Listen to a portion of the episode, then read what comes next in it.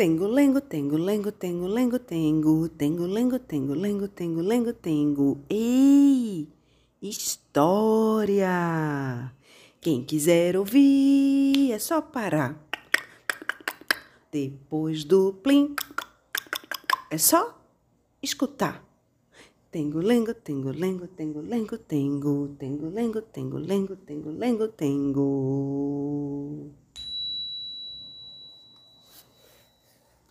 Um homem veio a um alfaiate para experimentar um terno. Parado diante do espelho, ele olhou, olhou e percebeu que o colete estava um pouco irregular na parte inferior. Ora, disse o alfaiate, não se preocupe com isso. Basta você puxar a ponta mais curta para baixo com a mão esquerda, que ninguém vai perceber nada. Enquanto o cliente fazia exatamente isso, notou que a lapela do paletó estava um pouco enrolada em vez de estar esticada. Isso? perguntou o alfaiate. Ah, isso não é nada. É só você virar a cabeça um pouquinho e segurar a lapela no lugar com o queixo. O freguês obedeceu. E quando fez isso, observou que a costura de entrepernas estava meio curta e que o gancho da calça lhe parecia um pouco apertado demais. Ora, nem pense nisso.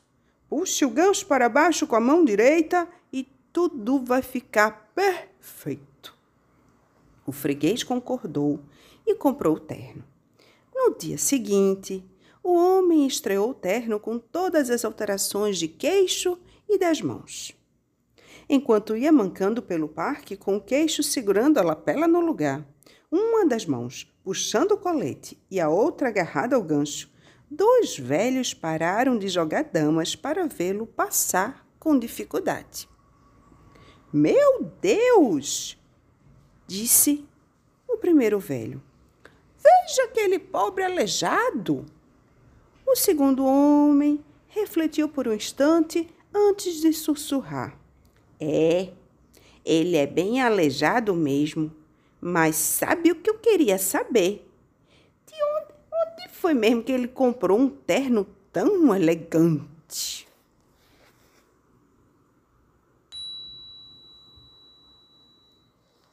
Essa história eu encontrei no livro Mulheres que Correm com os Lobos, é, numa das partes que Clarissa é, Píncola Estés, ela faz a leitura do conto, leitura dos arquétipos, e aí é, eu encontrei esse texto na página 344, sem título. Ela fala que foi o tio Vilmos dela que era um grande contador de histórias, muito hábil em aplicar essas histórias como bálsamos suaves diante da vida, ele contou um dia quando ela era criança.